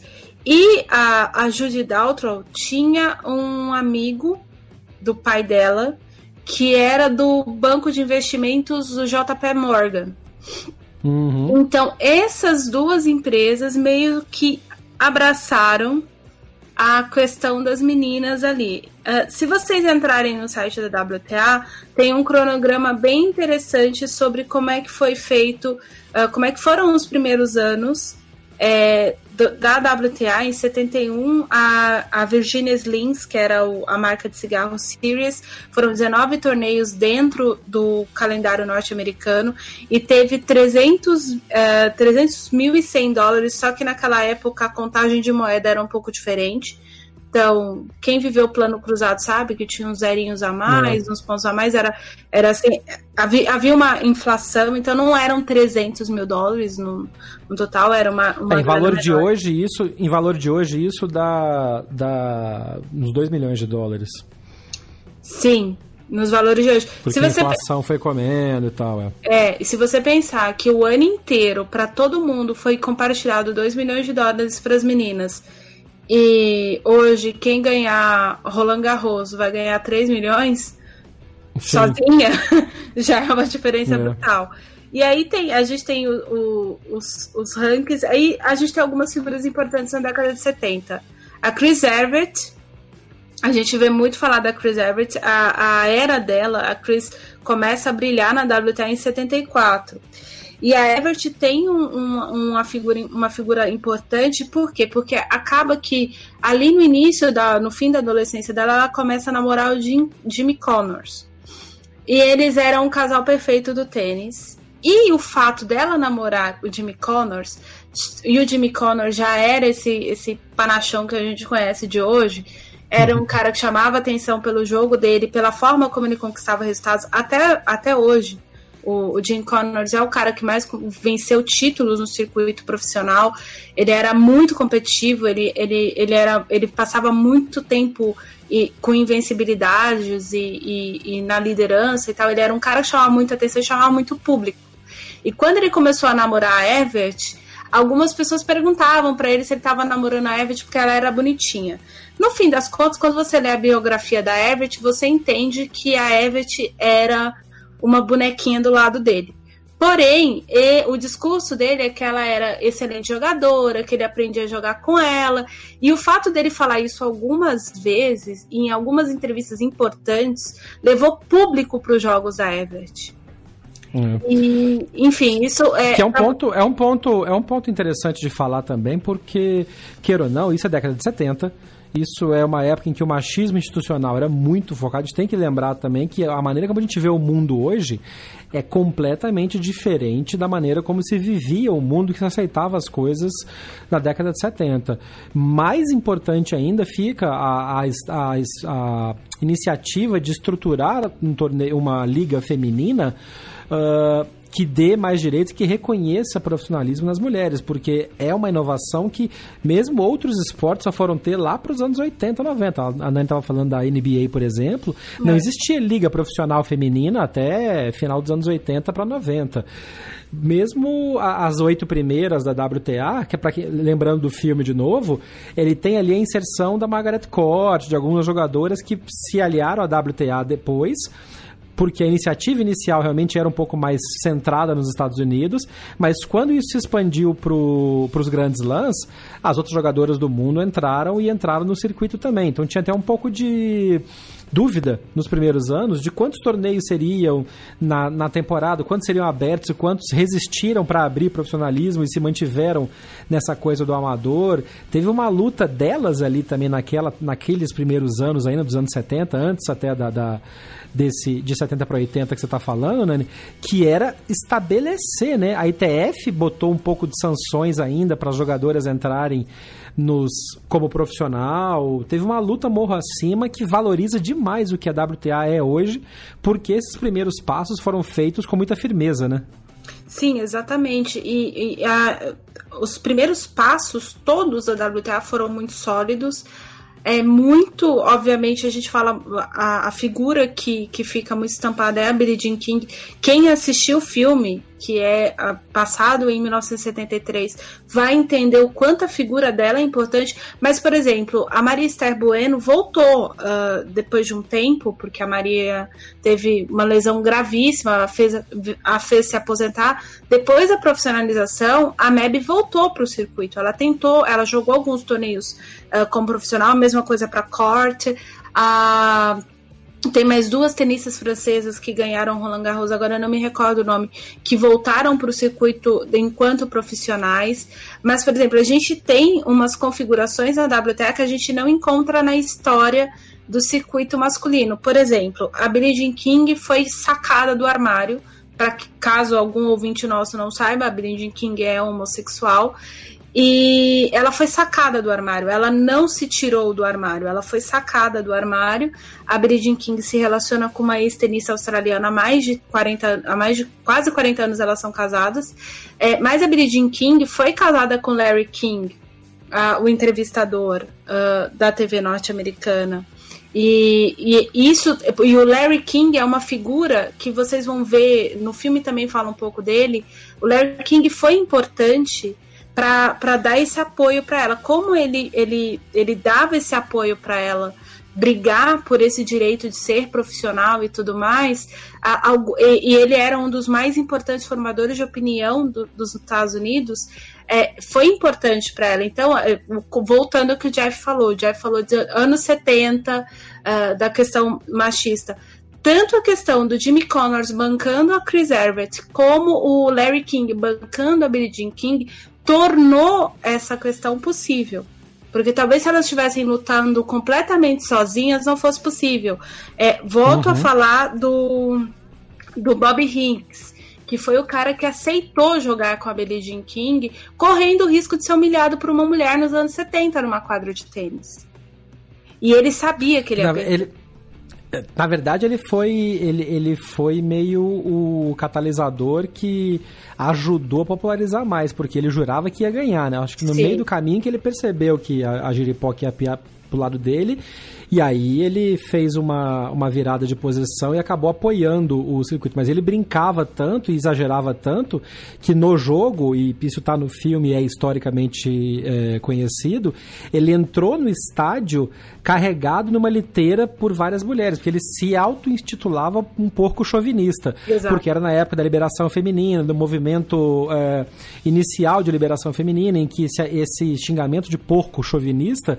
Uh, que muita gente não sabe de onde vem até hoje, mas era muito usado na época para classificar os machistas e, enfim, pessoas que eram mais machistas do que o comportamento médio da época. Exato. E isso se aplicava não só a quem exagerava demais, mas aos próprios organizadores de torneio. Os primeiros torneios que aceitaram mulheres na chaves femininas como profissional, eles tinham uma diferença de premiação de 12 para 1, que é isso que a Nani comentou. Então, um torneio que dava 12 mil dólares para o campeão, pagava mil dólares para campeã. Era dinheiro, era profissional, mas era muito abaixo. E isso vem até hoje. Mas, a, a, eu queria mover a história da WTA um pouco mais à frente, porque não só essa questão da, da, da, premiação, mas a WTA, por exemplo, em, no final dos anos 70, ela, foi, ela aceitou uma jogadora transgênera. Teve um processo na justiça, teve uma coisa de reconhecimento, mas existe no livro de regras da WTA a aceitação de atletas que tiveram, uh, passaram pelo processo de mudança de sexo. Isso é um ponto que é hoje em dia nos Jogos Olímpicos, na regulamentação, é muito debatido ainda. E a WTA é, por força de, de, de, um processo que foi movido por essa, por essa jogadora, por essa pessoa, mas aceita. Tá dentro, do, tá dentro do regulamento.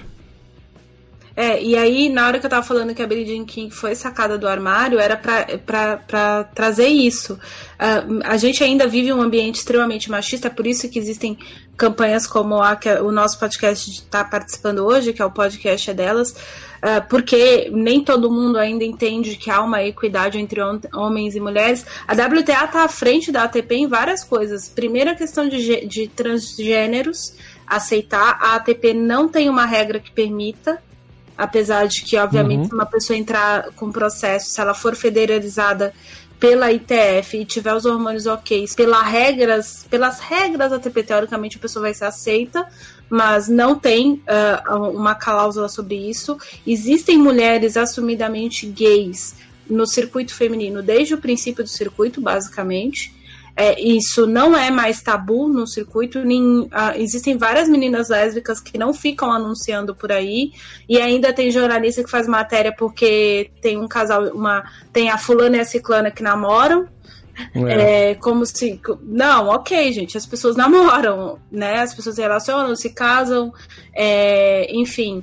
A, é... gente, a gente comentou numa edição passada o quanto a imprensa esportiva ainda é antiga e tem muito jornalista que é muito que está há muitos anos no circuito, desde o início, basicamente, WTA e ATP, e ainda tem um comportamento muito arraigado né, com, esse, com esse machismo e essa ideia de pautas que teoricamente seriam interessantes na cabeça deles, mas que hoje em dia, para o grande público, já não batem mais. Aí o cara toma um monte de resposta atravessada nas redes sociais e não entende por quê, porque o pensamento dele ainda está travado lá atrás, né?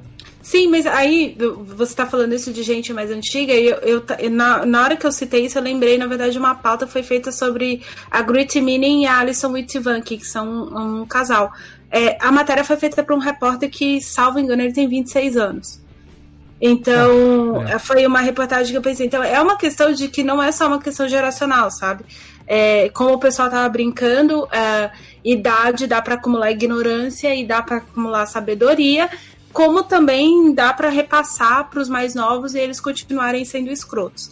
Mas a questão, enfim, mas vamos voltar para a história da WTA. Uh, tem um momento muito importante para a WTA, que são os anos 80, que é quando a WTA consegue ter 250 afiliadas, 250 uhum. jogadoras disputando torneios ligados à estrutura da WTA e que ainda não era o, a ATP, como a ATP funciona. E, e aí, esse é um marco muito importante para a WTA. E o segundo marco importante é quando uma mulher faz a premiação de um milhão de dólares na mesma temporada, que foi a Martina Navratilova. E a Martina Navratilova, enfim, é outra pessoa que é extremamente importante porque a Navratilova angaria para o tênis um público mas uh, o público do que a gente brinca muito aqui, que são os nossos ouvintes, parte dos nossos ouvintes, são as pessoas que jogam tênis no clube e não necessariamente hum. acompanham o circuito profissional pela, pela disputa, mas decidem assistir determinados jogadores e começam a acompanhar o circuito por uma questão técnica. Acontece isso nos dias de hoje muito com o Federer, é, e aconteceu muito no circuito masculino do, dos anos 80, dos anos 70 e dos anos 80 com o Jimmy Connors. É, e acontece muito com a Martina Navratilova, que é aquela questão de você ver o golpe com muita clareza. Então, um cara que joga contra você no clube faz uma coisa diferente, fala: Ah, mas como é que você fez isso? Onde é que você aprendeu isso? Ah, eu vi a Martina Navratilova jogar. E isso ajuda a, a ampliar a audiência da WTA que é consolidada na era dos anos 90, que é a Steph Graf. E a Steph Graf é, para mim, a jogadora mais brilhante que eu vi jogar. A Steph Graf fazia uhum. qualquer coisa com uma raquete. Qualquer coisa. E esse é um ponto legal também, porque o tênis masculino, mesmo com a variação que a gente já conversou em episódios anteriores, como o modelo evoluiu, os golpes, a raquete e tal, o tênis masculino sempre foi uma coisa que, assim, é um, é um esporte de observação, você assiste e admira. Uhum. Mas o tênis feminino ele é muito mais próximo do que se joga nos clubes, mesmo para homens, por causa da limitação de técnica, de força, o que só reforça o quanto as mulheres, a, o, a, o tênis feminino evoluiu em termos de, dos anos 70, 80, 90 para o que é hoje, uh, em termos de potência, de qualidade. Mas até algum, algum tempo, vamos dizer, até o início da década de 90, meio da década de 90, vai, com a dominação das, das irmãs Williams e que veio mais força, o tênis feminino era muito mais parecido com o que se joga joga em clube, homens ou mulheres. Bola mais colocada, troca de bola longa, perde um saque, recupera outro. E aí eu, eu acho que isso, eu já conversei com isso em outras oportunidades com outras pessoas e tem um pouco dessa, desse pensamento. Se algum ouvinte nosso achar que é diferente, manda mensagem pra gente que é legal de debater isso. O quanto dá para você repetir no seu clube, na sua quadra, o que jogadoras da WTA fazem porque é menos a porrada, o saque a 200 por hora e mais a questão de colocação, de trabalhar 3, 4 bolas, de variação, de trocar a bola. É, eu, eu, eu vou só me permita discordar. Por favor. Porque eu acho que a grande diferença do tênis. O feminino, obviamente, principalmente depois da era Sharapova, ele é muito mais muito mais forte, no sentido de força. Uhum. Tanto é que, que as, as tenistas antigas, a, a Chris Evert é uma dessas comentaristas que sempre fala isso. Na força e na gritaria você não vai ganhar nada. Ela tem o hábito de falar isso porque tem algumas jogadoras que só jogam na base da porrada. Mas eu acho que a grande diferença do tênis masculino e do feminino profissionais pro jogado no clube é a questão da velocidade. Mesmo sendo mais lento, e aí, na hora de comparar, talvez a pessoa que joga no clube fala assim: ah, eu consigo imitar, sei lá, vou, deixa eu pensar uma jogadora lenta, que é a Carla Soares Navarro, lenta no sentido do golpe uhum. dela ser lento. A Navarro é extremamente rápida de pernas. Então uhum. eu posso trabalhar o slice no meu jogo igual essa menina tá trabalhando. Se eu for canhoto, eu vou falar, eu quero esse backhand aí de uma mão. Uhum. Dá para você. Do que é muito mais fácil que você falar assim, ah, eu quero backhand de uma mão de, sei lá, do Casper Ruud. Uh, porque. Do Wawrinka mesmo, do Federer, por causa da velocidade, aquele bate-pronto é, que eles pegam. É porque eu, eu pensei no Casper Ruud porque empunha, o, a forma como o Casper segura a raquete, ele segura a raquete como um canhoto. Ele não é canhoto, mas ele segura a raquete como um canhoto. Uh, ou, sei lá, o backhand. O, vamos pensar num canhoto, Thiago Monteiro. Pegar o backhand do Thiago Monteiro, que é de duas mãos e tal. Não dá para você ter esse golpe, por quê? Porque a o trabalho de força, de constituição muscular dessas pessoas é muito anterior a, a, qualquer pessoa. Com 11 anos, com 12 anos, esses meninos estão frequentando a academia. Essas meninas hoje em dia também. Só que, por exemplo, essa questão da preparação física muito forte fora de quadra, ela acontece para as mulheres muito depois. Né? Ah, tanto que a gente pode pegar um, um, dos episódios mais tristes da história do esporte mundial, que é a facada que a Mônica Seles leva. A, a, além da, para quem não sabe, a Mônica Seles em 1993 foi atacada por um fã da Steph Graf num torneio na Alemanha. Ele invadiu a quadra, ele deu uma facada nas costas dela, ele quase a deixou paraplégica.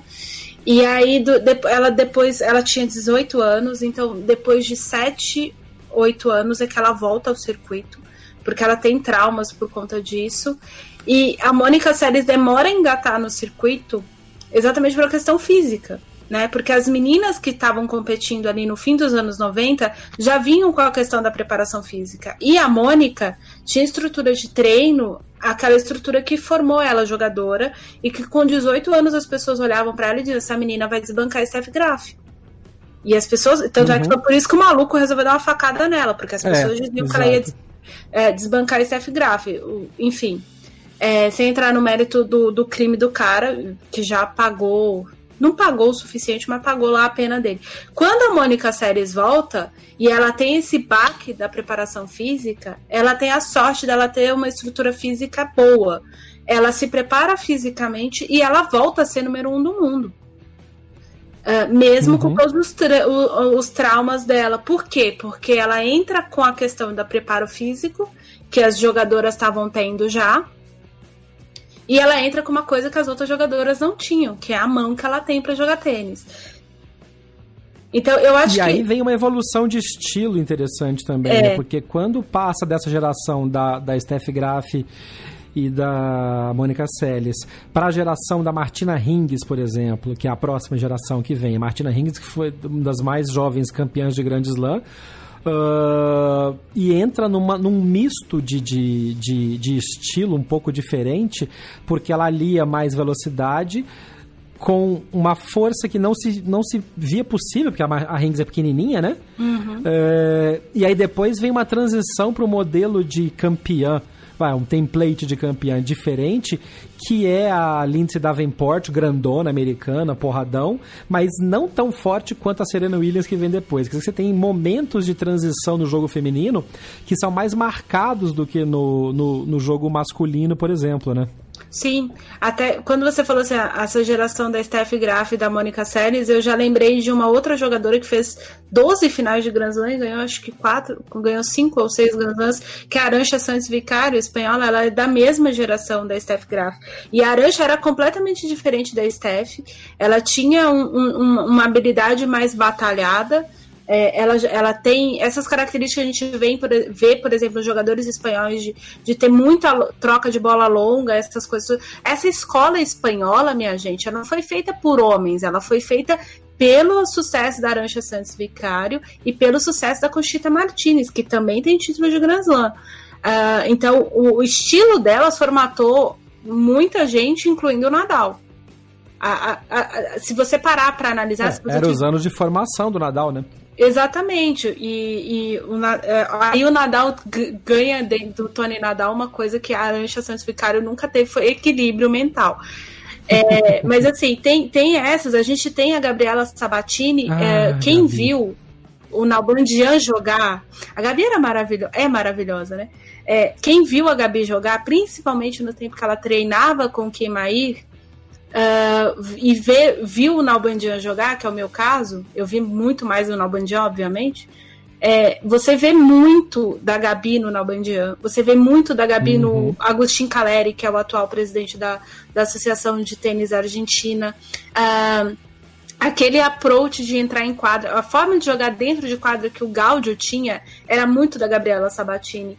E a, apesar de o Gaudio e desses outros tenistas argentinos também virem de um estilo muito parecido com o do Guillermo Vilas, né? Que foi uhum. até então um grande tenista argentino. Então você vai vendo que muitas dessas mulheres também moldaram o tenista.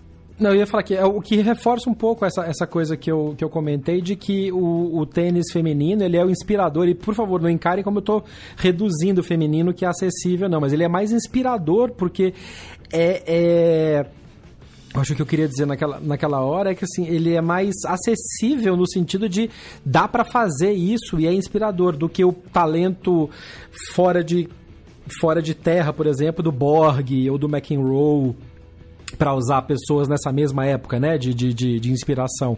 É, tem uma questão de trabalho duro e de técnica que é transmissível, para usar um termo que está uhum. na moda agora de outra maneira. É, são técnicas e, e, inspirações que são mais facilmente transmissíveis para a nova geração. Começa que você falou agora da Sabatini inspirando a geração argentina ou da Arantia Sanches e da, e da Conchita inspirando a geração espanhola.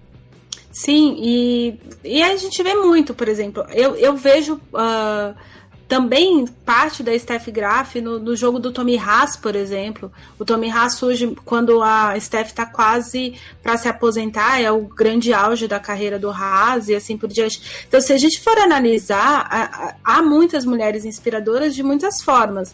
Acredito, inclusive, que o, a questão da Mônica Seles, é a Mônica Seles é sérvia de origem, né? Nasceu na, na antiga Iugoslávia, de família sérvia. É, ela, por exemplo, pode ter muita influência no que a, a, gente. Eu não vejo tecnicamente, eu não vejo similaridades técnicas. Mas a questão, por exemplo, dela ter sofrido esse baque, dela ter voltado, a Mônica Seles volta ao número um do mundo bem no auge da guerra da, da, da Bósnia. Uh, que é um, um, período em que os sérvios precisam de coisas para se agarrar, porque, enfim, está acontecendo toda aquela maluquice. A Sérvia resolveu bombardear a Bósnia, e, enfim, o resto é história. É, então, eu acho que tem coisas é, que, que, se a gente analisar, a, olhar o parâmetro, a forma de jogar, uh, do, do, tênis feminino, você consegue entender muita coisa do que aconteceu a posteriori no masculino. Inclusive, uhum. eu ia fazer um, um, citar um exemplo. Quando você falou da, da Davenport, eu lembrei, obviamente, da Justine Henin, belga, que também tem uhum. seis ou sete títulos de Grand Slam, que é completamente. sai da mesma escola, da mesma idade da Kim Clijsters, são jogadores diferentes. E, por exemplo, a Kim, eu vou citar mais uma vez, a Kim Clijsters namorou muito tempo o Leighton Hewitt, quando o Leighton Hewitt era número um do mundo e a Kim Clijsters brigava pelo número um do mundo. O, o Leighton Hewitt mudou muito parte do jogo dele por influência da Kim Clijsters. Tudo que o Jeff fala a respeito do, do casal Svitolina e Gael Monfils, você via, eu vi nitidamente essa uhum. mudança no Leighton Hewitt. O Leighton Hewitt era um jogador de pernas muito rápidas, e ele corria muito e ele notou que se ele trabalhasse o contrapé como a Kim Clijsters trabalhava, que é uma coisa que a gente não via no circuito masculino, começou a aparecer quando o Leighton Hewitt começou a usar e depois sumiu. E eu até brinquei esses dias para trás, porque na final do, do Australian Open aconteceu bastante. A gente vê muito Titipas usar esse, o tipo de contrapé de paralela que a Kim Clijsters faz. O Leighton Hewitt começou a usar isso. E isso foi uma arma muito importante para ele também. Uh, e eu lembrei da Justine Nin por, por, uma questão de, por exemplo, colocação de backhand. Você vê essa oscilação dos jogadores ali do, do princípio dos anos 2000, uh, ah, há muitos jogadores diferentes, e todos eles tinham, um deles, cada um deles tinha alguma coisa muito parecida com a Justine Enin, o que mostra o quanto ela era completa. E a Enin, uhum. diante da força da Serena Williams, não era. Ela, ela sofria, mas o, o, a forma como ela botava a bola, a forma como, como ela ia à rede. A Enin era o, o último suspiro do, do tênis que o Sampras apresentava de determinado ponto. Ela trabalhava muito com bola na rede era muito interessante ver uh, a forma, por exemplo, a forma como a, a Enin explorava a quadra de Saibro. É, eu não lembro de ver um homem explorar, mas a gente lembra de ter visto tentativas. O, o Guga é anterior a Justine Enin, mas o Guga tinha alguns golpes que a Enin fazia. Uh, o, o, Juan Carlos Ferreiro também tinha o hábito de jogar mais dentro da quadra no Saibro, como ela fazia. Então tem um monte de coisas assim que você vai vendo que uh, se o homem sabe se retroalimentar da observação do, da WTA e, e ali a força dele, ele tem um ponto de inflexão diferente dos adversários. E eu acho que esse é, talvez pode ser o grande pulo do gato dessa next gen. Aí a gente já falando de, uhum. de, futuro de tênis e tal, porque todo mundo joga muito parecido no circuito masculino hoje, né? A gente tem um suspiro do Federer, a gente tem um backhand do Titipas, a gente tem o Chapovalov, a gente tem algumas coisas, né? Alguns suspiros em que você vê nitidamente recursos muito mais habituais do circuito feminino funcionando em rapazes, funcionando no, no, Ali, no Aliassime, funcionando no próprio Chapovalov, no Titipas, é muito nítido que tem uma estrutura de tênis feminino, e aí a gente lembra que tanto o Chapovalov quanto o Titipas são filhos de tenistas mulheres, é, uhum. esse é o detalhe. Uh, e, e aí eu vou puxar o ouvinte. Uh, teve uma brincadeira que aconteceu em Dubai. A mãe do, do Titipas participou de uma coletiva de imprensa dele e ela começou a perguntar para ele se ele tinha lembrado de todas os, as inspirações que ela tinha explicado para ele que ele tinha que imitar. Ela só falou nome de mulher e ela só falou nome de mulher muito boa. É, ela deu uma lista que eu falei assim: se o Titipas assistir esse povo assistir jogando tênis, é melhor a gente esperar, porque ele é um rapaz alto, ele é um rapaz forte, o saque dele é muito bom. Ou seja, ele tem as ferramentas básicas para se manter no top 50. O saque é muito forte, o forehand anda, ele é alto e ele tem uma boa movimentação de pernas e ele tem uma boa estrutura física. Isso mantém um cara hoje no top 50 da, da ATP. Para você bater o Federer e o Nadal, que seja esse ano ou daqui cinco anos, você precisa ter uma coisa a mais. E acho que olhar para o tênis feminino vai ser o ponto crucial para quem vai ficar patinando no top 50 e quem vai mandar no top 100, no top 10 daqui a alguns anos. É isso aí. É, essa, esse, compilado da história da WTA, ele não é, obviamente, exaustivo, tem muita coisa para ser falada ainda da WTA. A gente já comenta alguns episódios aqui sobre, por exemplo, a orientação de marketing da WTA, que tem umas decisões meio complicadas, meio limitadas, mas é fato que existe potencial de crescimento muito grande. eu, eu imagino que na volta do esporte depois dessa epidemia de, de coronavírus, como a gente falou na abertura, de todos os cancelamentos e a maneira como foi lidado com isso, tem uma chance muito interessante de haver uma, um, uma rearrumação sabe página em branco quando para tudo você reformata o computador e começa do zero tem uma uhum. chance muito interessante porque é um momento de transição existe um momento de renegociação de direitos de novo os direitos da WTA estão sendo uh, revendidos. A Nani comentou há uns três ou quatro episódios para trás que estava tendo leilão. Esse ano ia ter leilão de novo dos direitos né, de transmissão, tanto da ATP quanto da WTA. A, o Dazone, que comprou os direitos da WTA depois que a, a, a Sony comprou para América Latina, por exemplo, o Dazone já não vai passar tênis mais, é uma decisão que esse ano já está tomada. Apesar de eles terem direitos, eles não vão transmitir o tênis, eles estão se acertando nesse início de, de vida do, do canal, mas os direitos são deles, eles podem voltar daqui a um tempo. Uh, na Inglaterra, o Twitch, por exemplo, é aquele, aquele site de streaming de games está se movimentando para comprar os direitos de alguns campeonatos. Então pode ser que a gente tenha tênis, por exemplo, transmitido num, numa plataforma que é muito usada por jovens. E aí tem uma coisa interessante, a gente já falou sobre Sim. o TikTok, por exemplo, que a gente está lá no TikTok, arroba BH na paralela no TikTok. A WTA foi a primeira grande associação a entrar no TikTok. A ATP, por exemplo, entrou depois. E é falar com um público que é muito interessante para a WTA, que são meninas principalmente americanas, porque o público no TikTok nos Estados Unidos é muito maior, e tem muita menina que faz esporte no TikTok. Então tem comunidades de vôlei, comunidades de, de lacrosse, dos esportes mais americanos e de tênis também. Então a WTA estar com presença institucional no TikTok, por exemplo, é uma baita sacada. Porque está falando diretamente com o público da nova geração, da próxima geração de consumidoras de tênis feminino. Sim, aliás, você falou essa questão de redes sociais. É, essa é uma coisa que eu ainda não domino, mas do ponto de vista de consumidora de informação, o perfil da WTA é muito mais efetivo que o da ATP. E eu vou explicar para vocês por uhum. quê. Por exemplo, está acontecendo um WTA 125 em Anin, por exemplo, que foi, na verdade, um que foi cancelado. Tá jogando a Ozaki contra. Ozaki é uma outra japonesa que não é Osaka. E contra a Irina Camélia Begu, por exemplo. Duas jogadoras que o público normal fala: ah, eu não vou ver esse jogo.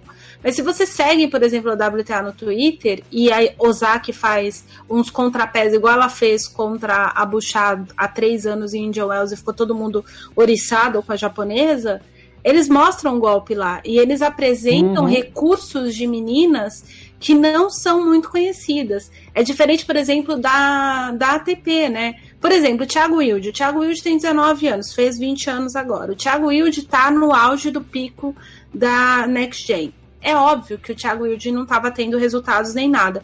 Mas, por exemplo, ano passado o Thiago Wilde ganhou um Challenger.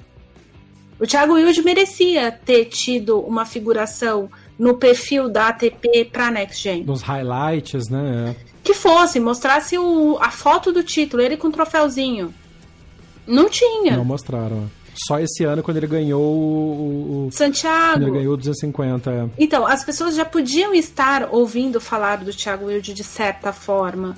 A ideia da Next Gen era para isso, mas é mal trabalhado pela ATP. Já a WTA, não. Tanto é que muitas vezes o, o ouvinte pega e fala para mim assim: Ariane, como é que você consegue é, conhecer tantas meninas no circuito, sendo que há muita oscilação? Primeiro, porque eu acompanho, e segundo, porque o, o equipamento de comunicação da WTA com o fã é muito uhum. bem feita. Então, obviamente, apesar de não ter transmissão do jogo em cima, eles acabam sendo eficientes na, na propagação de highlights, de nomes, Sim. até por causa do, do, de, uma, de uma característica de público que tem um attention spam muito menor hoje em dia, né? A capacidade de concentração de ver um jogo inteiro. Então, de repente, pode ser uma coisa interessante de se analisar que eu, Jeff, não tinha pensado nisso focar mais em redes sociais e highlights e coisa pode ser mais efetivo até do que passar o jogo inteiro neste momento. Exato, então, é, e assim, eu obviamente assisto muito jogo porque é minha obrigação, é o meu trabalho. Mas se eu, por exemplo, ficar uma semana sem, sem ah, estou de folga, mas quero saber o que está acontecendo, que menina que explodiu por aí, eu só dou uma passada na timeline do, do, do, do da WTA, não importa exatamente aonde. É, a WTA, por exemplo, tem um monte de produção de conteúdo para o próprio site que é muito bacana. Tem um vídeo que é uhum. sensacional, que são as meninas mais novas com as tecnologias dos anos 90. Uh, tirando que todas elas conhecem o Tamagotchi, elas descobrindo o que é um Walkman, gente, eu me senti muito velha. Mas é muito divertido. É o tipo de conteúdo que, por exemplo, tem a ver com o, esse fã novo, né? É, esse pessoal de 20 anos, 17 anos, que não sabe o que é um Walkman. Não sabe o que é juntar moeda para comprar pilha para ouvir Walkman na escola. Olha, eu denunciando a idade. Eu fiz muito isso na eu vida. Vou nem comentar, vou, vou ficar caladinho. Então, tipo, Discman, essas coisas todas. A, a gente, eu uhum. usava isso. As pessoas hoje em dia têm o celular, elas não precisam nem de iPod mais, elas têm o celular. Então, é, é, uma delas, acho que é até a Iggs Vontec, ela pega e fala: Gente, vocês ouviam música nisso? É, tipo, tomar nem perde o iPod é um troço gigantesco. Então, tem algumas coisas que é muito. É, então, então, mas é tadinha, né? Ela é adolescente. Tem uma outra coisa que é legal, por exemplo, a WTA todo mês tem a eleição do fã a, me, a mais bem vestida, o melhor golpe e sempre, todo ano. Então, chega no fim do ano, aquela votação que tem uma votação para você colaborar lá na ATP, no ATP Awards, uh, e o resto é votado pelos próprios jogadores. Na WTA tem o troféu feito pelas meninas, uh, obviamente as categorias votadas pelas, pelas mais de 1.600 meninas que estão no circuito feminino, Uh, mas tem, por exemplo, o golpe do ano, a roupa do ano, uh, quem que fez o melhor momento do ano, então alguma coisa fofa que aconteceu, os, os, fãs vão lá e votam. Eles têm essa separação, então eles dão os prêmios para as meninas, eles dão esse reconhecimento, e esse tipo de atividade eu acho muito mais inteligente do que o marketing uhum. pesado que a TP faz. É, hoje, por exemplo, fez sei lá quantos anos do, de uma final do, do antigo Masters, que não é mais, né? Que era a Master, Masters Cup na época, o ATP de Hamburgo, que hoje é ATP 250, entre o Federer e o Nadal. A ATP falou disso o dia inteiro. A WTA não, a WTA já fez uh, um top 5 dos cinco melhores momentos de primeira rodada dos últimos cinco anos no Indian Wells, de segunda rodada, já contou a história da, da, da, da Diana Yastrenska. Tem muita reportagem muito boa no site da WTA. Para quem lê inglês, eu recomendo. Tem, tem a coluna da Martina Navratilova, que a cada 15 dias a Navratilova reflete sobre o tênis. Ela põe lá. De vez em quando eles convidam algumas dessas outras atletas mais antigas para escrever alguma coisa. Eles entrevistam, eles, eles lidam muito com essas mulheres que conquistaram as coisas pro tênis. Tirando uma ou outra que quis sumir mesmo, Uh, eles, eles sempre trazem as memórias. Então, assim, a Jennifer Capriati brincou lá no discurso dela que ela recebeu o Hall da Fama do, do tênis junto com o Guga, né? Ela brincou que se a WTA não tivesse mantido a memória dela viva, ela talvez não estivesse lá. E é muito por isso. A Jennifer Capriati jogou nos anos 90, foi número um do mundo. Então tem essas coisas que a WTA faz muito melhor que a ATP. E às vezes a gente olha só pro fato dela não estar tá sabendo fazer dinheiro mas outras coisas é mais interessante. Mas enfim, um aprende com o outro, como a gente já disse.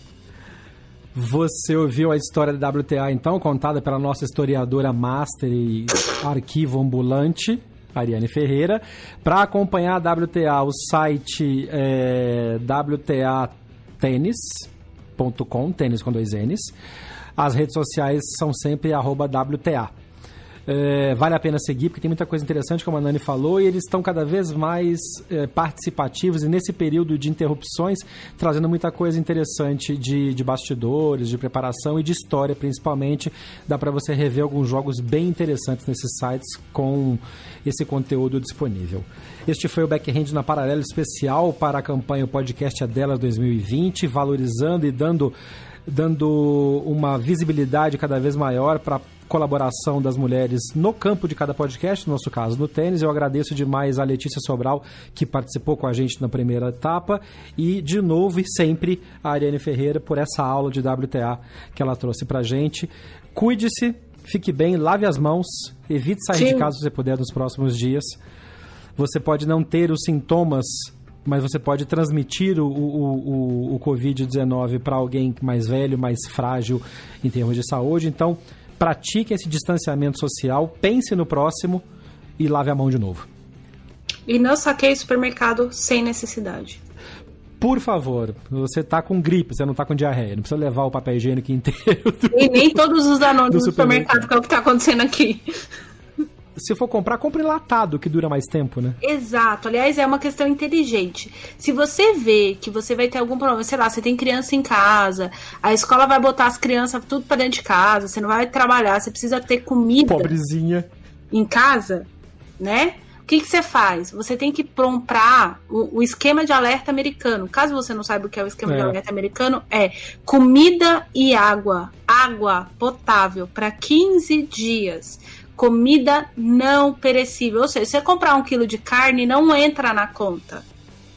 A abobrinha não entra dizer, você na pode conta. fazer Você pode fazer e congelar, porque dura mais tempo. Sim, mas você corre o risco de, por exemplo, ter uma queda de energia, tá todo mundo em é, quarentena, não funcionar. Então, é. é. por isso que é alimento não perecível. E por, mesmo que você compre essas coisas, tipo verdura, carne, essas coisas assim, não entra na conta da sua alimentação de 15 dias. Porque se acontecer uma hecatombe, você tem comida para ficar trancado dentro da sua casa até a hecatombe passar, minha gente. E boa sorte com as crianças dentro de casa, porque vai ser outra, também outra. Minha, toda a minha solidariedade às mães e pais que vão ter crianças com as aulas canceladas e presas dentro de casa. E zero cuida Mas. é. Mas lavem a mão, lavem a mão das crianças, 20 segundos lavando a mão, em cima, embaixo, entre os dedos. Sigam os conselhos do Dr. Drauzio Varela. Isso. Fiquem bem e a gente volta na semana que vem. Eu sou Jeff Paiva, este foi o Backhand na Paralela. Um abraço. Termina aqui mais uma edição do Backhand na Paralela. Mande seu comentário ou sua sugestão de pauta pelas nossas redes sociais. BH na Paralela, no Twitter, Facebook e Instagram. Até o próximo episódio. Este podcast foi publicado pela Radiofobia Podcast Network.